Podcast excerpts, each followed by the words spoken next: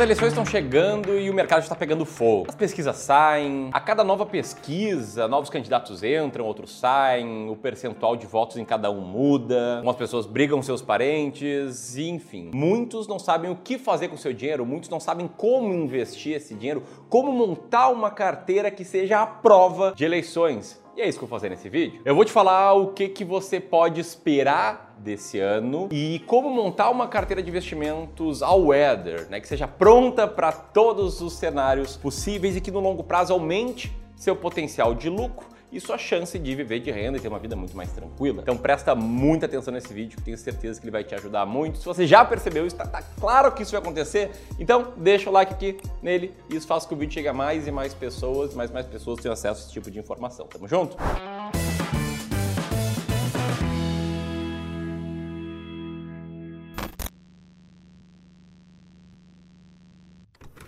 Então eu quero começar aqui falando sobre como vai ser esse ano de eleições. E o fato é, no mercado financeiro, em especial quando a gente fala de ativos de renda variável, como ações, fundos imobiliários, ou até mesmo alguns ativos de renda fixa que sejam pré-fixados, eh, em todos os anos tem acontecimentos que fazem a cotação desses ativos flutuar. A imprevisibilidade de curto prazo existe e muitas pessoas acreditam que ela aumenta em anos eleitorais. Então eu vou te falar aqui sobre três coisas que vão acontecer com certeza nesse ano. E a primeira coisa é que vai ter ter muita volatilidade nos investimentos. Né? A volatilidade é o zigue-zague que os ativos fazem no curto prazo. Você pode ver notícias falando que esse vai ser um ano de extrema volatilidade e que o Ibovespa em 2022 tem projeções com destaque para a volatilidade. Agora, eu, Ramiro, sou um cara bastante prático. O que, que, eu gosto é de olhar evidências, olhar fatos que para mim valem muito mais do que narrativas, do que histórias. Então o que, que eu fiz, tá? Eu olhei para volatilidade, né, que é uma medida estatística que mostra quantos ativos estão variando mais ou menos, e ó,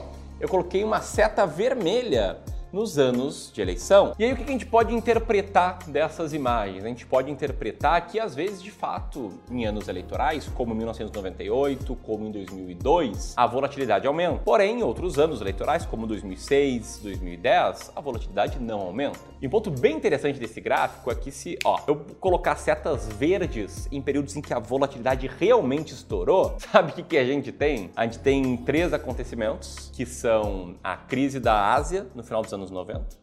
A gente tem a crise do subprime em 2008 e a crise do coronavírus em 2020, que não tem nada a ver com eleições. E aí que eu quero chegar é que existem muitos fatores que trazem volatilidade no mercado e sempre vai ter alguma notícia e algumas previsões que as pessoas vão estar fazendo, e no caso de anos de eleições é a mesma coisa. Ainda assim, te mostrar isso não mostra como se proteger nesse cenário. Por isso, que eu quero falar sobre proteção que vem com a diversificação inteligente de investimento. E a diversificação inteligente te ajuda a lidar melhor com essa imprevisibilidade de curto prazo. Eu falo isso para destacar minha segunda previsão sobre esse ano, que está destacada nessa, nessa imagem aqui. Aqui a gente vê a maior queda em vermelho da Bolsa Brasileira em diferentes anos de eleições. Aqui olhando a Bolsa Brasileira como o índice Brasil. E você pode ver que em praticamente todas as eleições a bolsa chegou a cair mais de 10% em determinado momento do ano. Me leva à segunda previsão de que a bolsa em algum momento vai cair 10% do ponto máximo ao mínimo, assim como acontece em praticamente todos os anos.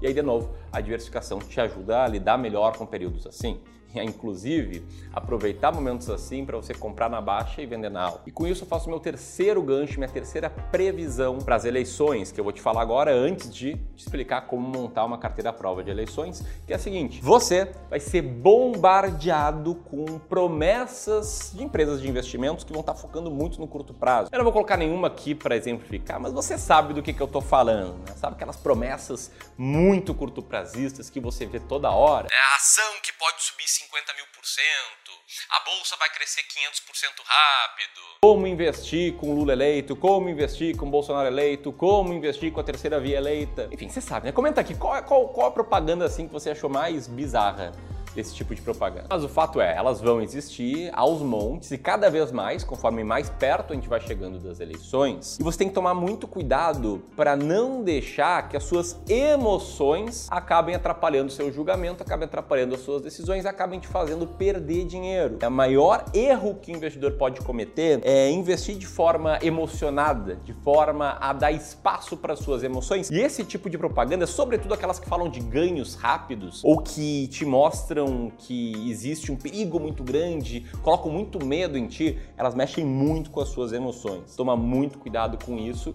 E se você seguir o que eu vou te falar aqui sobre como montar uma carteira à prova de eleições, prova de emoções e eleições, você conseguir lidar melhor com essa volatilidade no curto prazo. Beleza? Se isso faz sentido aqui, te inscreve no canal, clica no sininho para novos vídeos aqui do clube. Quero te convidar para participar do Sui Experience, que é o evento que está rolando nessa semana aqui no clube, em que a gente está te mostrando como montar uma carteira com método na hora de selecionar ativos. Como investir bem em renda fixa, como investir bem em fundos imobiliários, como investir bem em ações e principalmente como saber quando comprar e quando vender cada classe de ativos. O link vai estar aqui em cima também aqui nos comentários e na quem participou da aula de ontem com a Ju, comenta aqui abaixo o que vocês acharam, beleza? Então vamos lá. Como montar uma carteira all weather e all weather numa tradução livre significa algo como para todos os climas. Você precisa entender quanto de risco você tolera no longo prazo, né? Quanto você aguenta ver a sua carteira cair em períodos mais curtos, quanto você aguenta essa volatilidade e a partir daí dividir a sua carteira de forma inteligente em três diferentes grupos de ativos. O primeiro grupo são as ações, e aqui eu me refiro tanto a ações brasileiras quanto norte-americanas. Por que, que eu falo isso? Porque olha só, esse exemplo aqui do Brasil, tá? A cotação da Bolsa de Valores brasileira, já descontada a inflação, é a linha verde desse gráfico, enquanto a cotação da renda fixa sem risco, né, com o menor risco possível, é a linha amarela. E nesse gráfico você vê que no longo prazo, em períodos longos, as ações foram melhores do que a renda fixa. E mais, tá? Quem tiver inscrito no Sui Experience e assistir a minha aula sobre ações baratas, vai descobrir o que, que eu faço para selecionar as ações mais baratas da bolsa, que no passado tiveram um resultado como esse aí ilustrado na linha verde desse gráfico. Né? A carteira das ações mais baratas da Bolsa cresceu bem mais do que a média do mercado brasileiro, seja medido pelo Ibovespa, seja medido pelo Índice Brasil. Além disso, acho que é muito importante numa carteira para todos os climas ter também isso aqui, fundos de investimentos imobiliários. Para mim, é a forma mais clara, fácil, simples e potencialmente lucrativa de investir em imóveis. E é algo que dá para ser feito no mercado financeiro com inteligência. Na aula do José, que, aliás, no dia que vai esse vídeo é hoje, você vai aprender muito mais sobre isso. E nesse gráfico que eu coloquei na tela, você pode ver que o IFIX, a média do mercado eh, de fundos imobiliários, né, linha amarela, teve um retorno melhor do que qualquer outra classe de ativos ligado a imóveis no Brasil. Isso aqui sem contar a lógica de receber dividendos mensais de forma previsível que os fundos imobiliários proporcionam. Hoje o José vai falar mais sobre isso para quem tiver inscrito é claro. E por fim eu quero falar sobre a própria renda fixa. Né? E quem assistiu a aula de ontem está sabendo tudo, não quero nem me alongar muito aqui. Mas o fato é que aqui no Clube do Valor, a nossa gestora de investimentos, né? eu, Ramiro, sou gestor profissional de investimentos, sou cofundador do Clube do Valor. A cada cinco clientes nossos do serviço de Wealth Management, que a gente faz a gestão da carteira dele, quatro possuem renda fixa na carteira, pelo menos, tá? Até acho que é um pouco mais do que isso estatisticamente. Por que, que a gente tem renda fixa? Porque elas conseguem te ajudar a se proteger da inflação no longo prazo e a diminuir o risco da tua carteira. Então, para pessoas que não têm uma tolerância enorme ao risco, faz muito sentido sim ter renda fixa na carteira. E aí muitas pessoas pensam, Ramiro, mas as eleições, hein, não vai falar nada sobre se o candidato A crescer e o B crescer? Sabe o que eu vou fazer em qualquer cenário? Seja Lula eleito, seja Bolsonaro eleito, seja terceira via eleito, seja um segundo turno muito disputado, pouco disputado, primeiro turno, qualquer cenário, vou seguir meu plano de alocação de ativos.